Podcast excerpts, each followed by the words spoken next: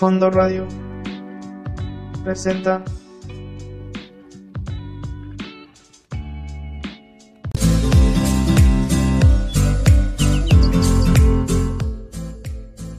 Hola, bienvenidos a este su programa legal favorito de la radio. Yo soy su anfitrión, David García, y estaremos abordando temas de actualidad e interés en el fascinante mundo jurídico. Les recuerdo que esta es una producción de Fondo Radio y pueden escucharnos en todas sus plataformas y redes sociales, así como en la página de internet fondoradio.epici.com. Epici es con Z e Y. Esto es Al Fondo de la Ley. Comenzamos.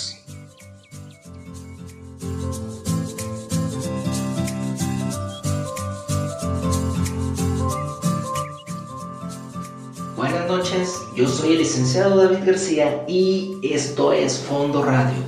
Estamos eh, sintonizando en fondoradio.epici.com, recuerden, es con Z. Y en las plataformas de Instagram, Facebook y en la que puedan encontrarnos en como Fondo Radio. Estamos por ahí también en un podcast al fondo de la ley en Spotify por si por cualquier razón no nos están escuchando en este jueves lindo, hermoso y oscuro. Hoy es un super programa. Nuestro tercer programa tenemos un poquito de la marihuana y qué pasó con la legalización. La Big Data y el SAT, esos que venden facturas, señores, cuidado. Hablaremos un poquito, si nos da tiempo, de la inversión en Estados Unidos y la posibilidad de migrar, eh, un poquito de derecho internacional privado, y hablaremos de la norma 035, un brevario rápido de derecho laboral, y también hablaremos un poquito de lo que es ser Legal Project Management. Eh, no se vayan, quédense con nosotros. Esto es Fondo Radio, al fondo de la ley.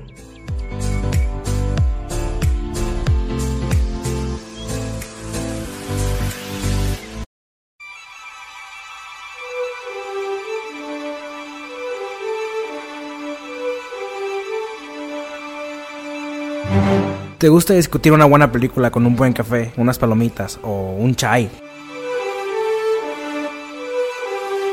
Por fin un lugar en donde puedes escuchar todo lo relacionado sobre cine y algo que a ti te puede encantar sobre una película, sobre tu película favorita. Trataremos de no dar spoiler. Butaca 7. Por Fondo Radio, los lunes a las 9 de la noche.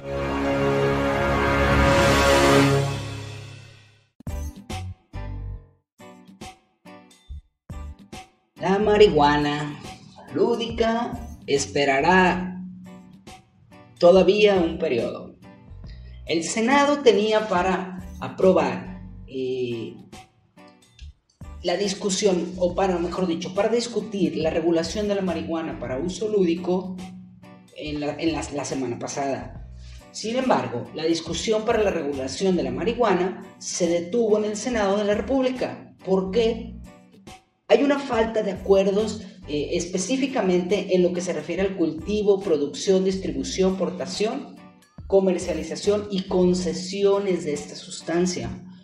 Adicional a esto, la Secretaría de Gobernación considera, y lo citamos, que no se contempló la iniciativa que en su momento presentó la exministra Olga Sánchez Cordero. Vamos, para el gobierno de López Obrador esto no es una prioridad. El Senado de la República inicia con el debate primero para reformar cinco artículos de la Ley General de Salud y así que se logre legalizar el uso de la marihuana con fines médicos, científicos y o recreativos.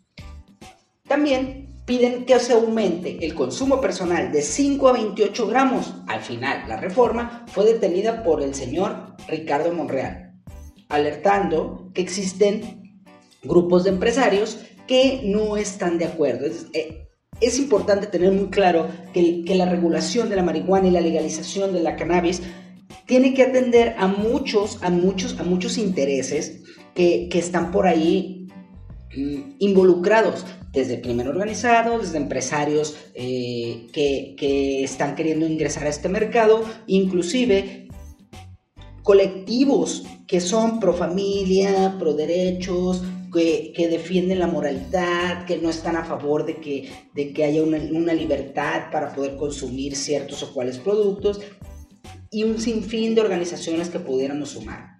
Eh, quien sí ha estado dentro, de las dentro del gobierno del actual presidente López Obrador es la secretaria eh, Olga Sánchez Cordero, argumentando que la siembra y la comercialización, hasta, la comercialización, debe de estar regulado por el Estado. Es decir, aún no tenemos muy claro cómo es que eh, se pretende hacer toda esta regulación. Sin embargo, sí se tiene un camino trazado que, crearía realmente un gran mercado de la cannabis desde el momento en que es se, se, obtienen las semillas hasta que se logra comercializar.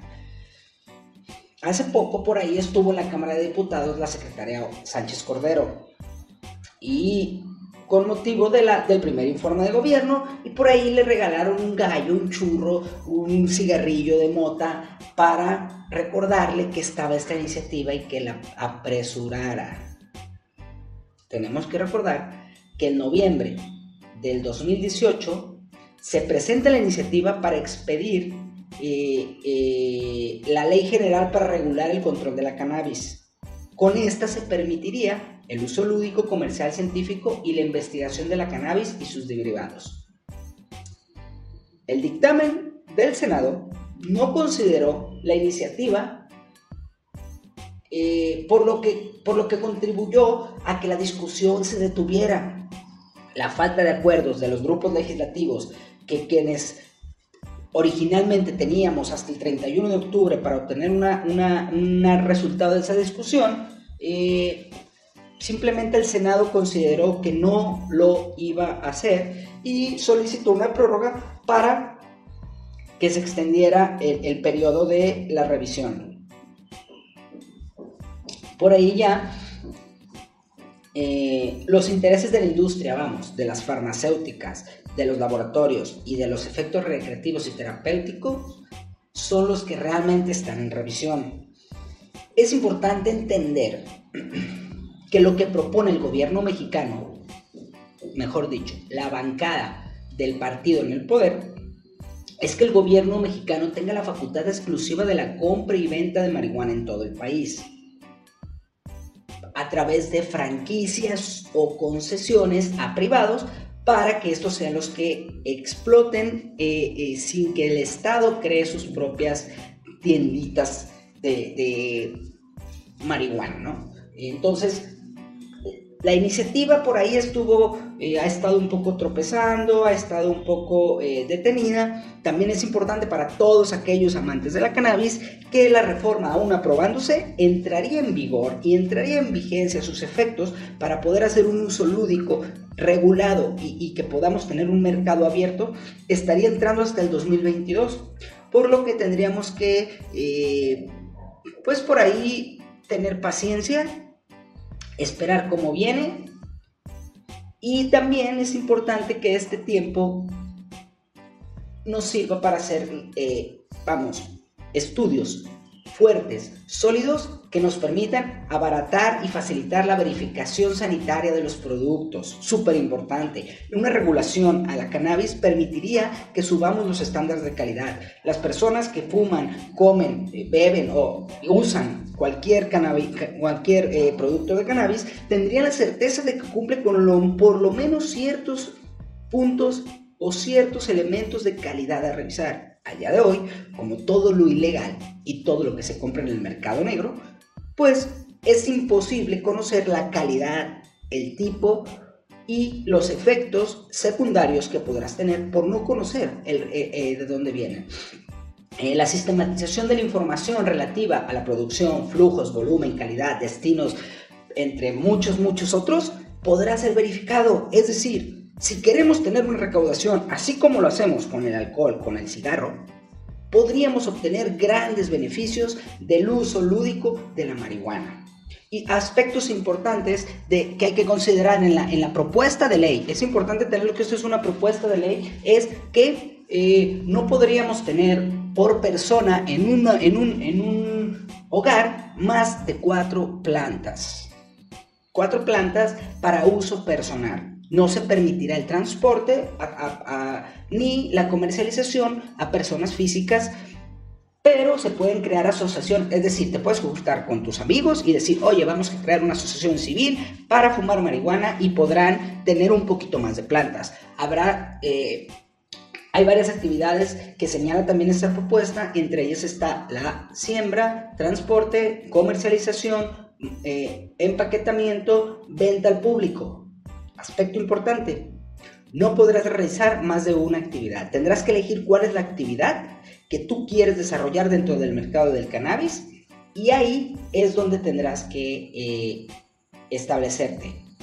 Otros, otros, otras actividades claves de la propuesta es que la compra de las cosechas de cannabis tiene que ser a través de cultivadores autorizados. Significa entonces que los reglamentos tienen que estar enfocados a regular la calidad. Las pruebas tiene que haber una serie de pruebas que determinen los niveles de sustancias accesorias que van a agregar al cannabis y sus derivados que son adquiridos de ella. Es decir, así como en el tabaco tenemos nicotina, alquitrán y otros químicos, tendremos que hacer el mismo análisis para señalarlos. Los, todo lo que tenga que ver con cannabis únicamente los pueden comprar para distribución franquicionarios o concesionarios autorizados por el gobierno y los cannabis y sus derivados pueden ser vendidos a la industria farmacéutica acreditando que se crearán eh, medicamentos. Y tendremos que llevar una consulta y estadísticas de todos aquellos de todas las de todos aquellos que participan en el mercado. También para fines estadísticos tendremos que analizar el impacto que este que el consumo libre de la marihuana tendrá en nuestra sociedad eh, realmente es una gran oportunidad para que México sea una potencia canábica y que sea una gran eh, fuente de ingresos para el país, independientemente de los efectos o, del favor, o, de, que estemos a favor o en contra. Eh, es una realidad que está ahí y que el derecho tiene que regularla. No podemos estar hablando de consumo de drogas teniéndolas como ilegales no porque sean buenas o malas, sino porque existen en la realidad.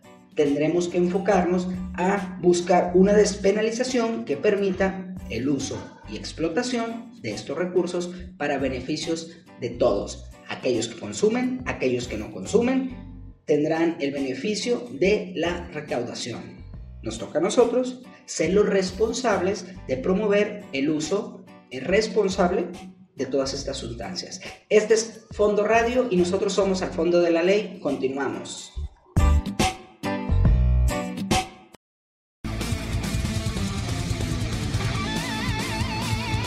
Escucha Territorio Águila todos los miércoles a partir de las 21 horas, donde escucharás todo lo referente a las poderosas Águilas de la América, noticias, contrataciones y más. Un resumen de la jornada aquí por Fondo Radio, con su amigo el Mesías del Americanismo. Easy. Te esperamos.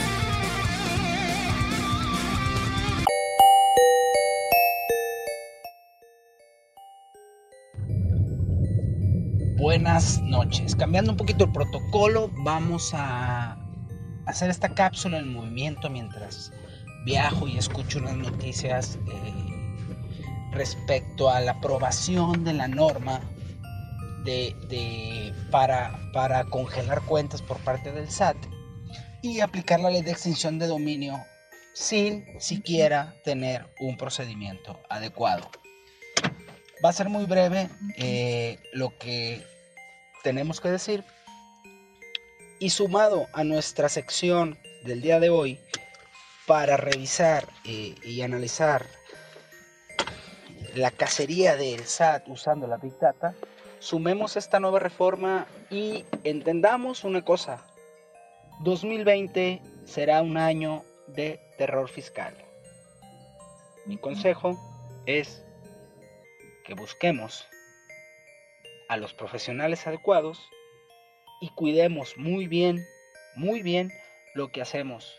No permitamos que el gobierno se apodere de nuestros derechos. Dejen ustedes los bienes, de nuestros derechos, de nuestra libertad, de todo lo que hemos ganado en tribunales y en las calles. Rompiendo con las reglas, grabamos en la calle el día de hoy esta sección.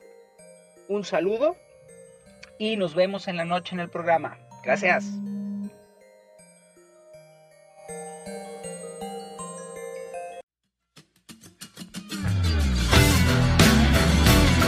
Un programa de crítica constructiva y destructiva.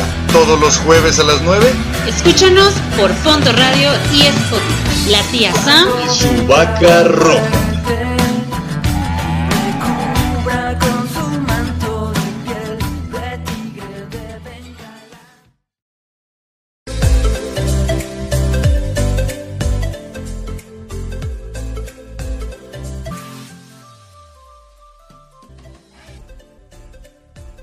La Big Data, los impuestos y el buen SAT. El SAT está utilizando el método de Big Data para detectar contribuyentes que han emitido comprobantes fiscales apócrifos. Probablemente esto no es probablemente, esto viene utilizándose desde tiempo atrás. Sin embargo, tendremos que esperar hasta la siguiente, al siguiente año para entender la reforma. Con la estrategia del SAT acerca del combate de los tipos de facturación apócrifa, eleva el delito a delincuencia organizada la Coparmex y todos los grupos de empresarios están un poco preocupados ya que puede ser que aquellos contribuyentes que sí cumplen se vean involucrados en temas de eh, delincuencia organizada por malas prácticas contables. Entonces, ¿cuál es la primera recomendación antes de dar la explicación? Es busquen a sus asesores contables, fiscales y legales y exíjanles, no les pidan, exíjanles y páguenles por ello una recomendación por escrito sobre las características y las acciones que deberán de tomar el 2020 para temas de atención al SAT. ¿Por qué es importante esto? Porque eh, es muy probable que más de alguno de los que estamos escuchando eh, eh, tengamos un evento, un, un acercamiento con el SAT para tener que aclararle nuestra situación, no por compra de factura, simplemente porque hay algo que no cuadra y tenemos que hacerlo cuadrar. Los contadores tienen la costumbre de que cuadran todo, pero no te explican cómo.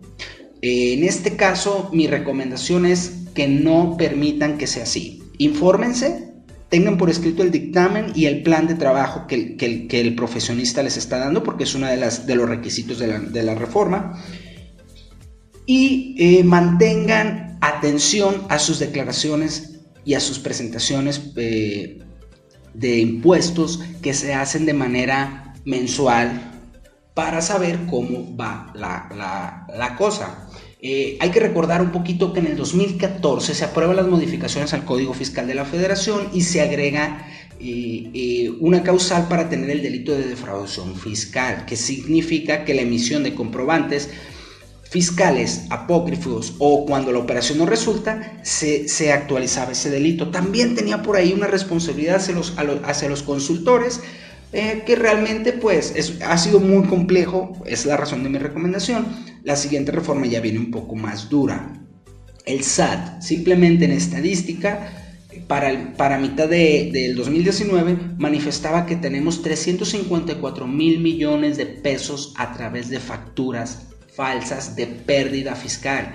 Es un mundo de dinero, 354 mil millones de pesos que se han ido por falta de recaudación, podían haberse ido hospitales, escuelas, seguridad. Ahorita que tenemos una gran falla en la seguridad, podríamos reforzarlo. Yo sé que muchos dirán, sí, pero es que se lo roban, bla, bla, bla, bla, bla. Es verdad. Los políticos realmente son eh, corruptos, son ladrones, pero nuestro trabajo como gobernados es ejercer todas estas acciones para que el Estado no, permitamos que el Estado lo, haga. Existen mecanismos de denuncia que no son parte de esta, de esta cápsula, ya lo veremos en otra cápsula anticorrupción, donde les diremos a qué, a qué autoridades hay que acudir cuando una autoridad les pone el pie, los extorsiona, les pide mordidas, etc.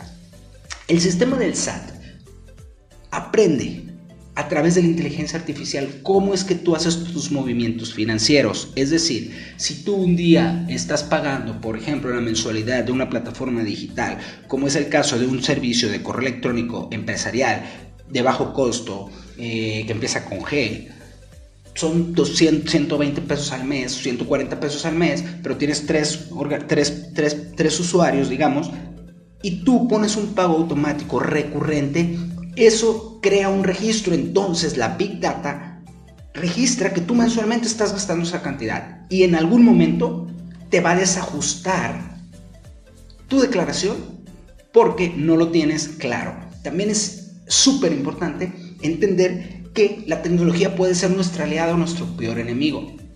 Muchos contribuyentes acuden a comprar los comprobantes fiscales falsos para comprar facturas o compras, perdón, para comprar, sí, compran facturas falsas para acreditar compras o servicios que no se han llevado a cabo.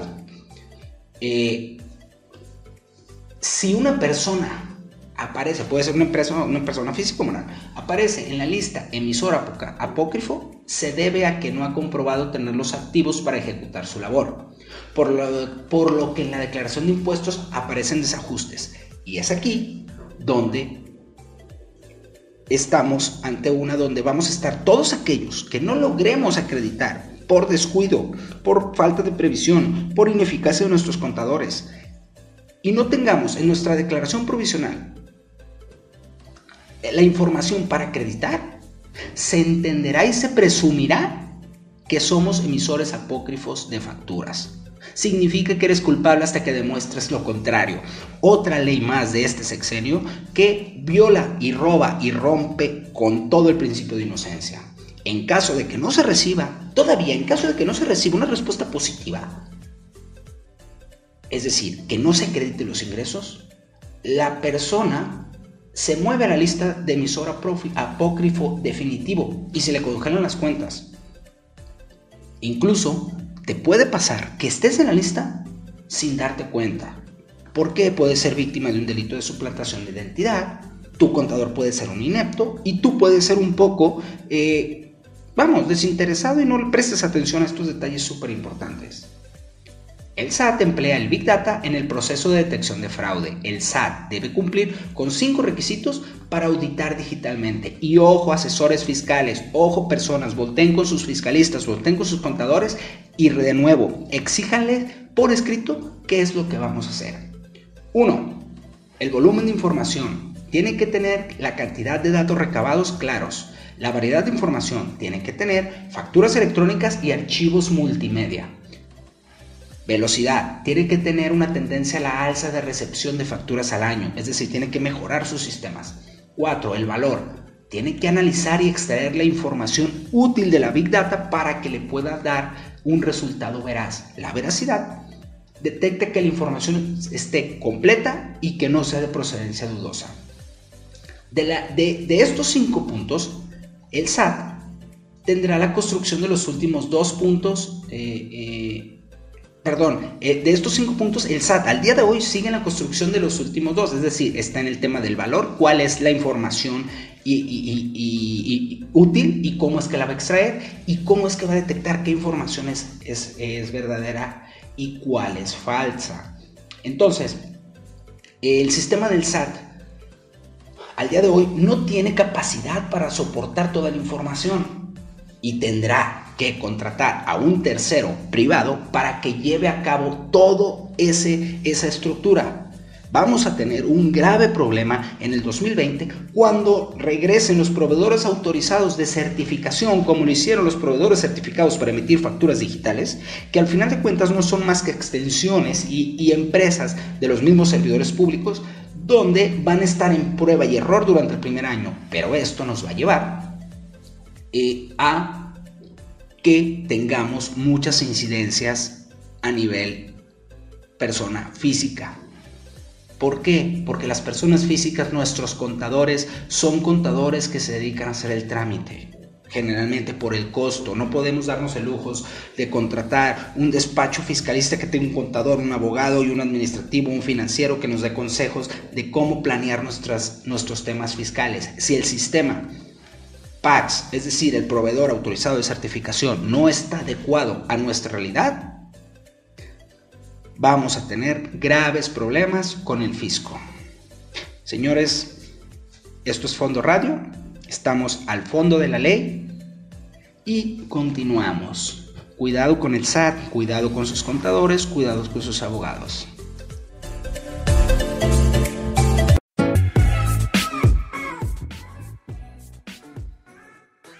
Por ahí, en nuestros programas anteriores estuvimos hablando de la NOM 035,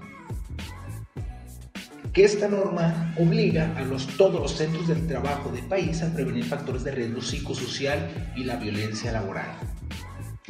Estamos hablando de multas que van alrededor de 250 a 5 mil medidas, eh, unidades de medida, es decir, la UMA.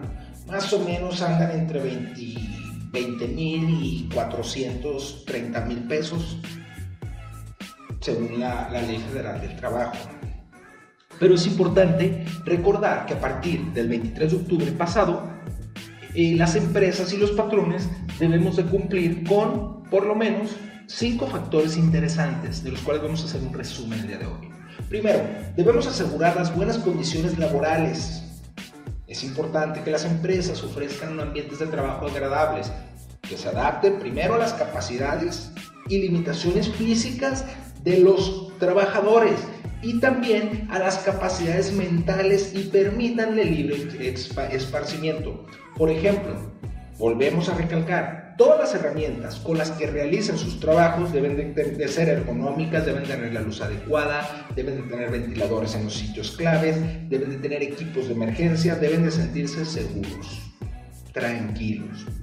Debemos de reducir la carga del trabajo, es decir, tenemos que buscar la manera de eficientar los recursos humanos mediante la gestión de procesos y el desarrollo de actividades que permitan que los colaboradores hagan más con menos. Hay que tratar de, meter eh, herramientas de gestión de, procesos en, en las empresas y eso es un beneficio para todos. Vamos a bajar la carga laboral, vamos a subir la productividad y el trabajador no se va a sentir tan... Tú haces como me pagas, yo hago como que trabajo. Debemos de evitar la falta de control y aumentar la capacitación, volviendo al tema de que una buena salud mental y emocional se logra con cursos de desarrollo humano y la implementación del punto número 2 anterior que vimos que es la implementación de procedimientos de gestión de procesos y gestión de recursos humanos. La inducción debe ser mecánica, metodológica e integral hacia las empresas por lo menos deben de recibir 40 horas de capacitación al año sobre temas de emoción y liderazgo. El liderazgo es súper importante en nuestras organizaciones. Debemos, como cuarto punto, mantener un balance laboral y personal.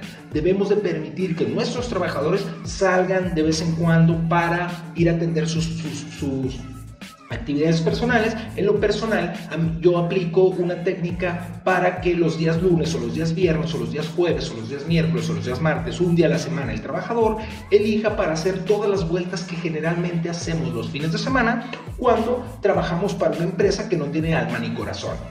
Trabajamos de lunes a viernes, de 9 a 7, nos partimos el alma y el sábado y domingo que queremos estar con nuestras familias, pues tenemos que ir al súper, a la lavandería, al doctor, miles de actividades. Para cuando menos pensamos, es domingo 5 de la tarde y los niños tienen que ir a la escuela. ¿Dónde está la calidad? ¿Dónde está el, vivir? ¿Dónde está el conocer? ¿Dónde está el, dialogar con tu familia? Entonces, una, cada quien es libre de hacer lo que quiera, pero eh, eh, yo considero en lo personal que a mí me ha funcionado bastante bien con mi equipo sobre todo mi equipo operativo, no tanto con mi equipo de líderes, porque mi equipo de líderes pues realmente ellos se mueven solo. Pero el equipo operativo, que es decir, la escala trabajadora, que es la que realmente saca el dinero y el esfuerzo en esta empresa, pues ellos saben que pueden tomarse cualquier día de la semana para ir y hacer sus vueltas y entonces el fin de semana es para ellos. El día, recuerden, tiene 24 horas y tiene de esas 24 horas, 12 horas para dormir, comer, ejercitarse, bañarse y socializar. porque el resto es para trabajar. Pero de esas 12 horas hay que quitar muchas otras actividades. ¿Por qué? Porque el trabajo, el empleo, te mantiene. Último punto, eliminar las relaciones negativas. Los líderes debemos preguntarnos qué parte de nuestra cultura, formación y experiencia laboral alimenta la mala convivencia en la oficina. Tenemos que hacer una introspección para entender que no trabajamos en una vecindad. En mi último trabajo realmente le dan demasiada importancia a todo eh, lo que piensan los demás de los demás, pero en realidad nadie piensa en nadie más que en uno mismo.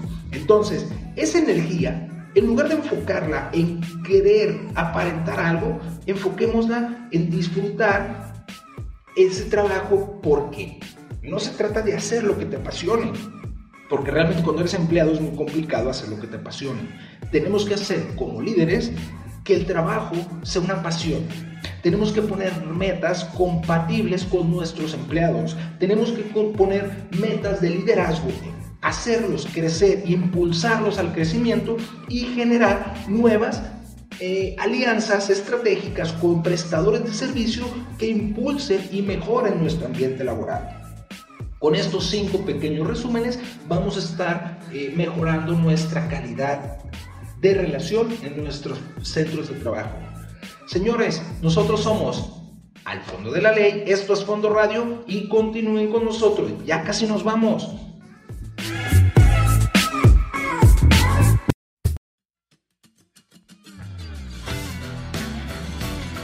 Un programa de crítica constructiva y destructiva, todos los jueves a las 9. Escúchanos por Fondo Radio y Spotify. La tía Sam y su vaca roja.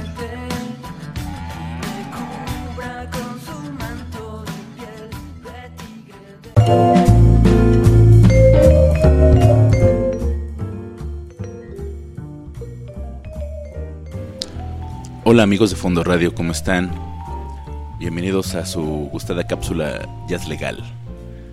El que les habla es su servidor Pablo Basalma.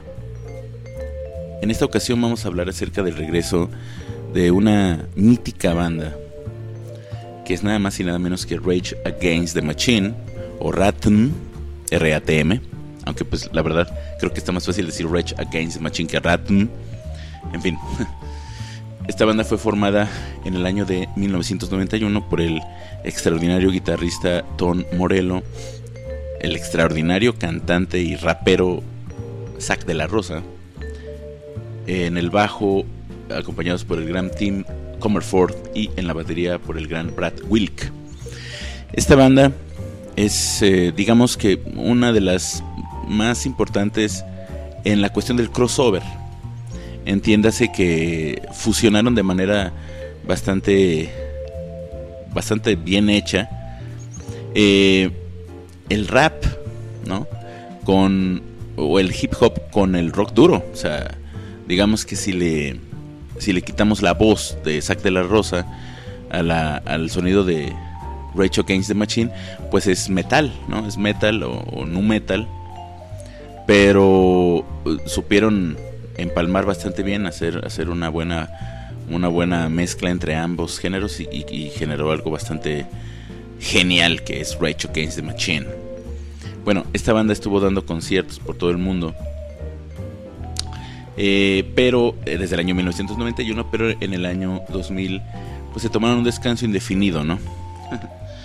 Eh, tan indefinido como muchos años, ¿no? Estamos hablando de que van a hacer una gira en el 2020, entonces estamos hablando de 20 años de, de no ser Rage Against the Machine, pues con todo, ¿no?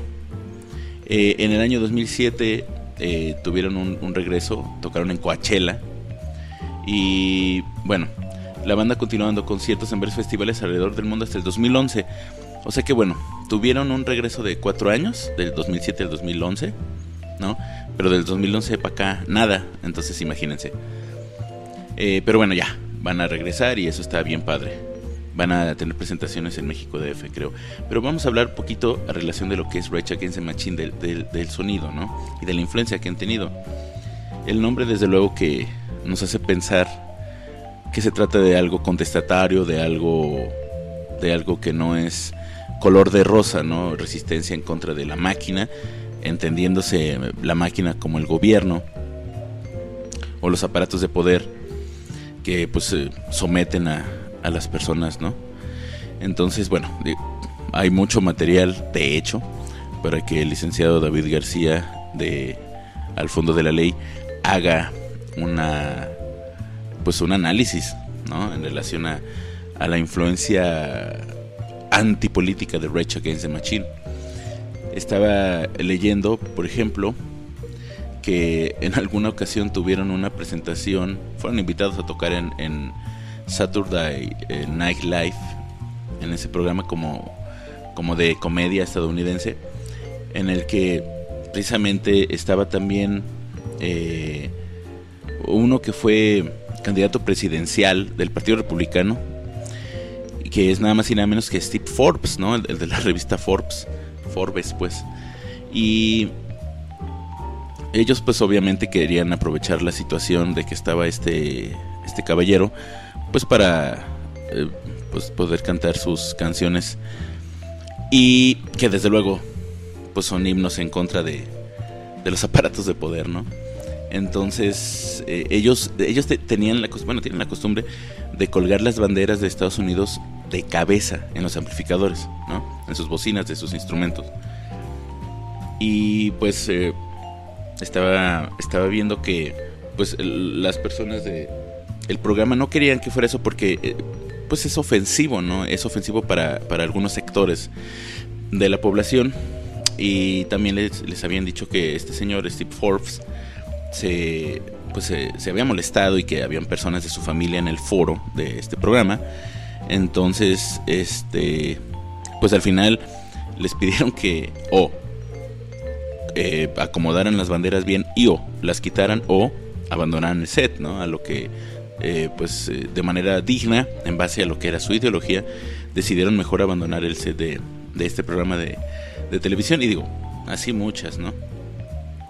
Pero vale la pena hablar de manera, de manera especial de Tom Morello y de Zack de la Rosa. los, cuatro músicos son geniales.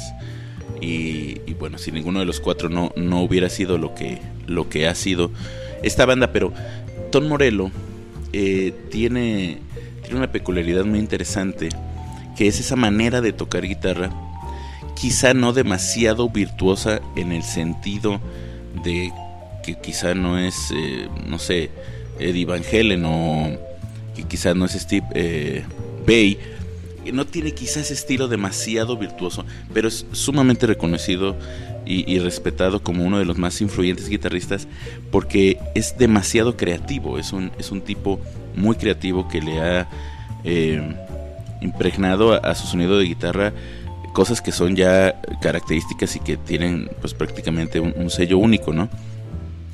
Por ejemplo, él utiliza mucho el pedal Whammy, y este pedal, pues para los que saben de música, lo que hace es mm, octavar la guitarra, ¿no? Y crear eh, efectos, desde luego, de, de, guagua, pero eh, octavado. Entonces eh, le da un sonido muy, muy interesante.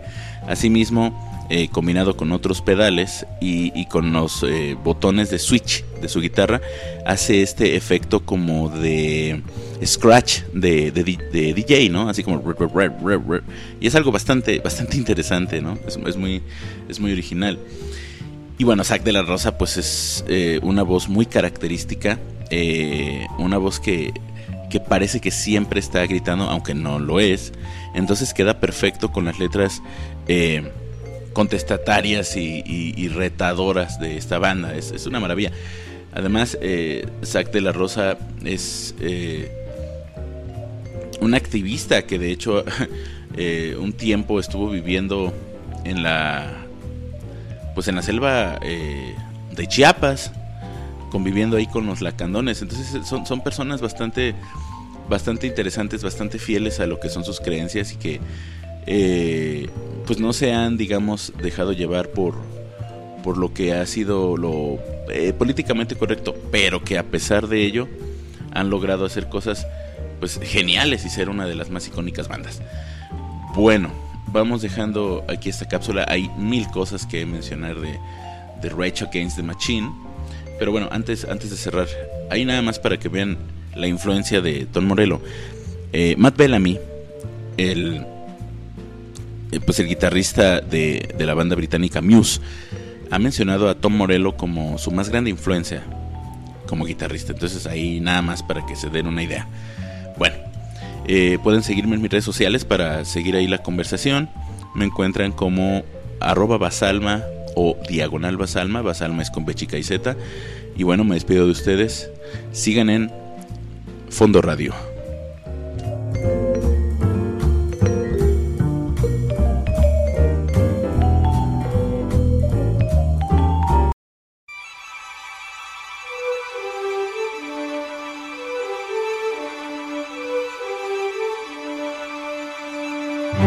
¿Te gusta discutir una buena película con un buen café, unas palomitas o un chai? Por fin, un lugar en donde puedes escuchar todo lo relacionado sobre cine y algo que a ti te puede encantar sobre una película, sobre tu película favorita. Trataremos de no dar spoiler.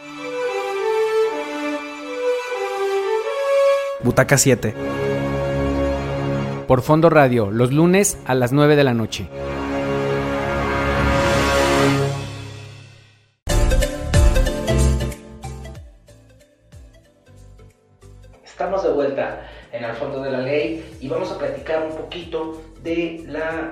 Tendencia tecnológica, innovaciones, sistemas que están en el mercado legal, los cuales eh, han venido a impactar de manera eh, muy importante ya, en, ya en, el, en el gremio de, de, nosotros los abogados.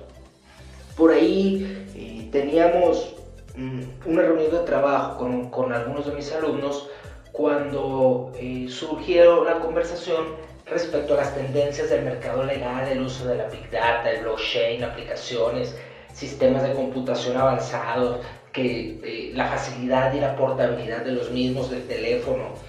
Y, y, sobre todo aterrizábamos en que era súper importante que los abogados dentro de nuestras firmas, dentro de nuestros departamentos internos, generáramos nuevas tecnologías y nuevas tendencias para desarrollar la innovación y mejorar nuestro servicio de frente al cliente.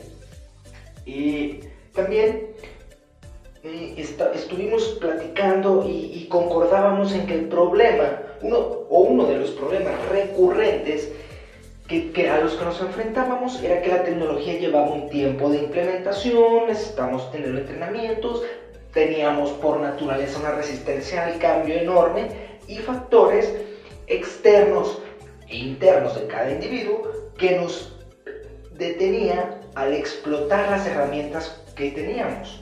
Y ese ejemplo lo poníamos con un procesador de texto que realmente tiene tantas funciones como crear un índice al principio, eh, hacer pies de páginas, referencias, crear tablas dinámicas, etcétera, etcétera, para lo cual a veces lo hacemos a mano por el simple hecho de que no tenemos la capacidad o el conocimiento de poder encontrar la forma en que trabaja esa herramienta.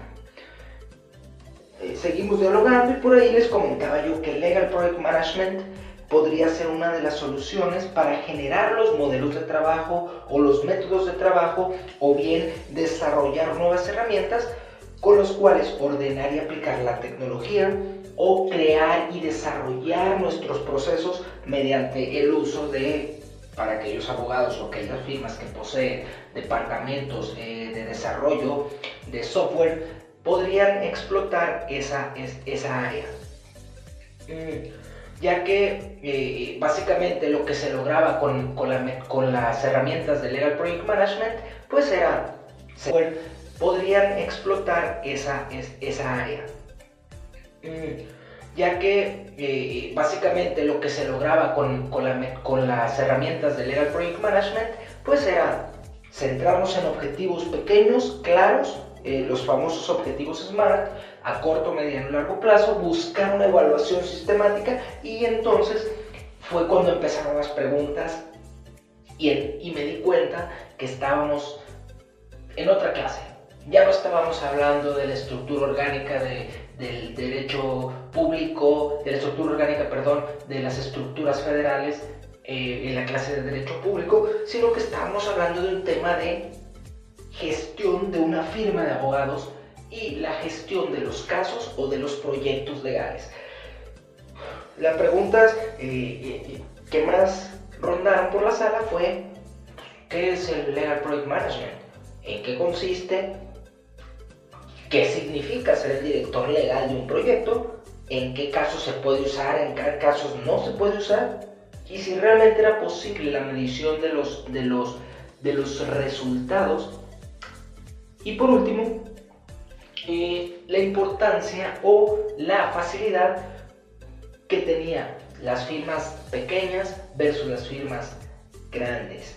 Eh, fueron algunas de las preguntas y la verdad simplemente eh, empezamos a platicar y las respuestas vinieron de parte de ellos más que de un servidor, pero me gustó mucho cómo fue que se empezó a desarrollar eh, esa conversación. Los principios y mecanismos de las formas de trabajo en, el, en el Air Project Management se basan en los campos de la finanza, de las finanzas y de la ingeniería. Eh, ¿Qué quiero decir con esto? Significa que el sistema genérico de Project Management se crea para desarrollar proyectos de ingeniería y que tienen modelos financieros que permiten ser predictivos, sabiendo dónde estamos, a dónde vamos, cuánto tiempo nos va a llevar estimado, qué posibles eventualidades nos podemos encontrar en el camino y teníamos una meta con distintos objetivos.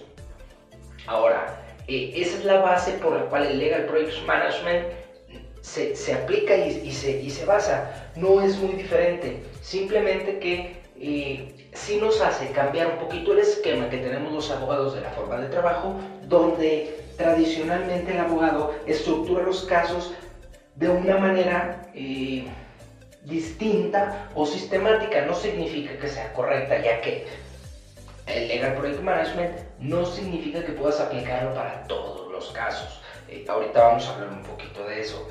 Eh, en el sector legal es muy poco usada esta, este tipo de herramientas los abogados pensamos que la predictibilidad no es tan aplicable al caso, decimos es que no podemos medir el tiempo ya que no depende de nosotros, el tribunal se puede tardar, cosas que son ciertas. Tampoco vamos a decir que no son ciertas, pero que conocemos perfectamente cada una de las etapas.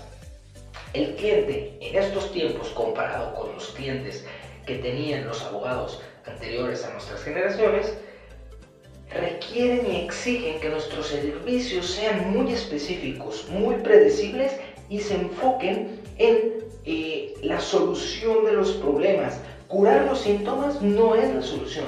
Tenemos que ir a atacar el problema, darle una solución, entregarle un valor al cliente y sobre todo un costo fijo, no buscar el tema de las obras, sino los objetivos. Cuando cumples el objetivo claro, significa que el cliente ha avanzado a la siguiente etapa y sabe cuánto le está costando todo, todo, eh, todo ese procedimiento. Una de las grandes ventajas es que podemos tener un acercamiento en la comunicación con el cliente. ¿Por qué? Porque en cada etapa del procedimiento el cliente sabe cuándo se tiene que comunicar contigo dependiendo cómo va avanzando la estructura del negocio. El abogado tenemos que buscar ir nosotros con el negocio. El negocio no puede esperarnos, el negocio no puede ir con nosotros. Nosotros tenemos que ir hacia adelante con el negocio. Somos un servicio lateral, no somos el centro del negocio. Tenemos que adaptarnos a las necesidades del negocio. Eso hace que la comunicación entre el cliente y, el abogado fluya y se conecte. Con estas herramientas y estas metodologías es mucho más sencillo tener instalada una gerencia legal externa que te permita desarrollar el potencial de los abogados sin necesidad de tener toda una estructura burocrática dentro de la compañía que únicamente retrase los procesos. O bien si tienes tu estructura hará que la estructura se mueva a una velocidad distinta eficientando mucho los recursos humanos que tengas. Eh, no todos es lo que les decía un momento no todos los asuntos son para utilizar las herramientas de Legal Project Management. Tienen Obviamente en todos los casos se puede utilizar, pero es importantísimo saber en qué momento, en qué bloque, en qué etapa o en qué nivel serán utilizados y podrán incluso ser utilizados algunas de todas las herramientas y metodologías que, de los que se compone el, el Legal Project Management para poder sacar el mejor resultado y el cumplimiento de los objetivos, dándole así un valor añadido a los servicios que le damos al cliente. Costo, tiempo y alcance. Triada dorada.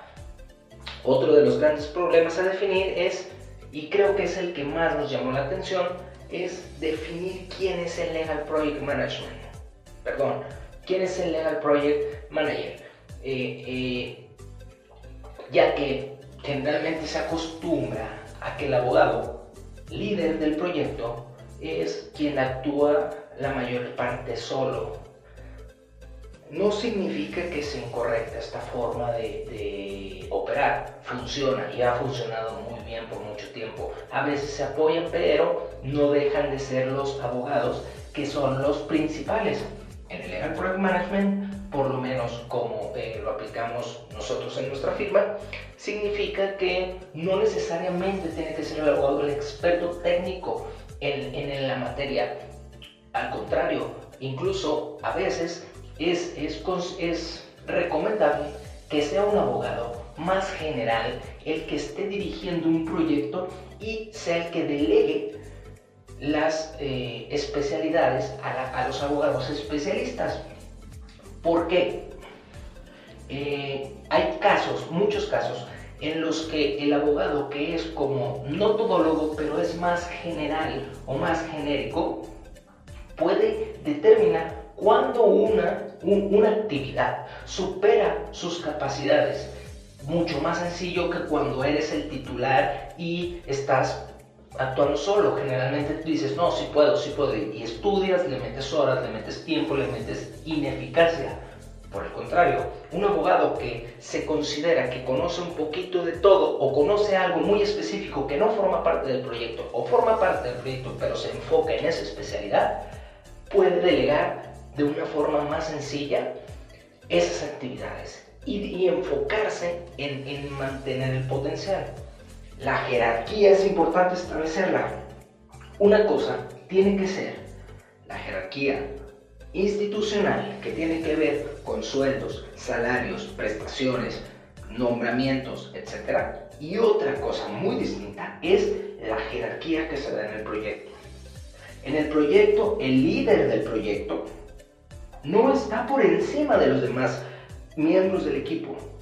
Él es el coordinador, supervisor y director, pero no tiene facultades de poder dentro de la firma, solamente dentro del proyecto y puede ser incluso uno de menor escala en la escala uno de menor escala jerárquica en la jerarquía organizacional que tiene que ver con los nombramientos. en, la, en, la, en la generación de cargos extras es otro de los puntos importantes del Legal Project Management. subir servicios mantener otros alcances distintos. Esto lo vemos mucho en los contratos de obra, por ejemplo, donde los alcances se contratan para un cierto porcentaje y terminamos aumentando los servicios por falta de planeación o incluso porque se hizo una planeación y no se llegó al objetivo o se llegó al objetivo y llegando al objetivo tuvimos una desviación, es decir, nos dimos cuenta que necesitamos hacer un poquito más y entonces eso significa que eh, tendríamos que hacer las modificaciones. El Legal Project Management nos permite no, no prepararnos hacia el futuro para las modificaciones, sino saber perfectamente qué va a pasar al momento de tener una posible desviación, la forma en que se la vamos a presentar al cliente, la forma en que la vamos a resolver, no la parte técnica, sino la parte eh, procesal es decir, la comunicación entre el cliente y el abogado, y daremos el dictamen técnico posterior. Nosotros somos al fondo de la ley, estamos en Fondo Radio. Muy buenas noches, continuamos.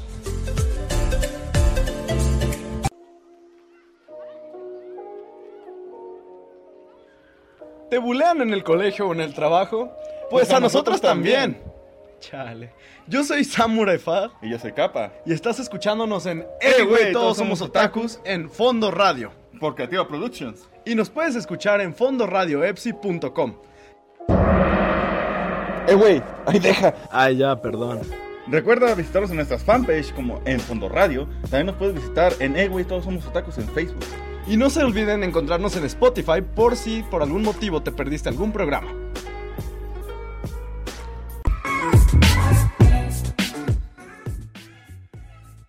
Muy buenas noches a todos. Gracias, gracias por acompañarnos. No se olviden de pasar por nuestra página de internet fondoradio.epici.com y dejarnos un comentario en la sección de Fondo Radio. Consultas, comentarios, sugerencias, cualquier cosa es ahí será bienvenida y atendida. Nuestro Twitter personal es Lick David García y pueden pasar a dejarme un saludo, un comentario, cualquier consulta.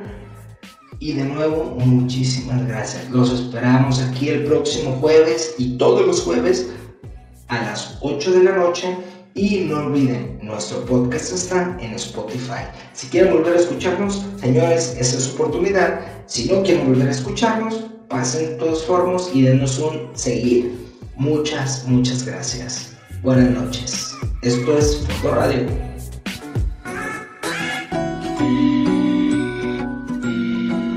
Fondo Radio presentó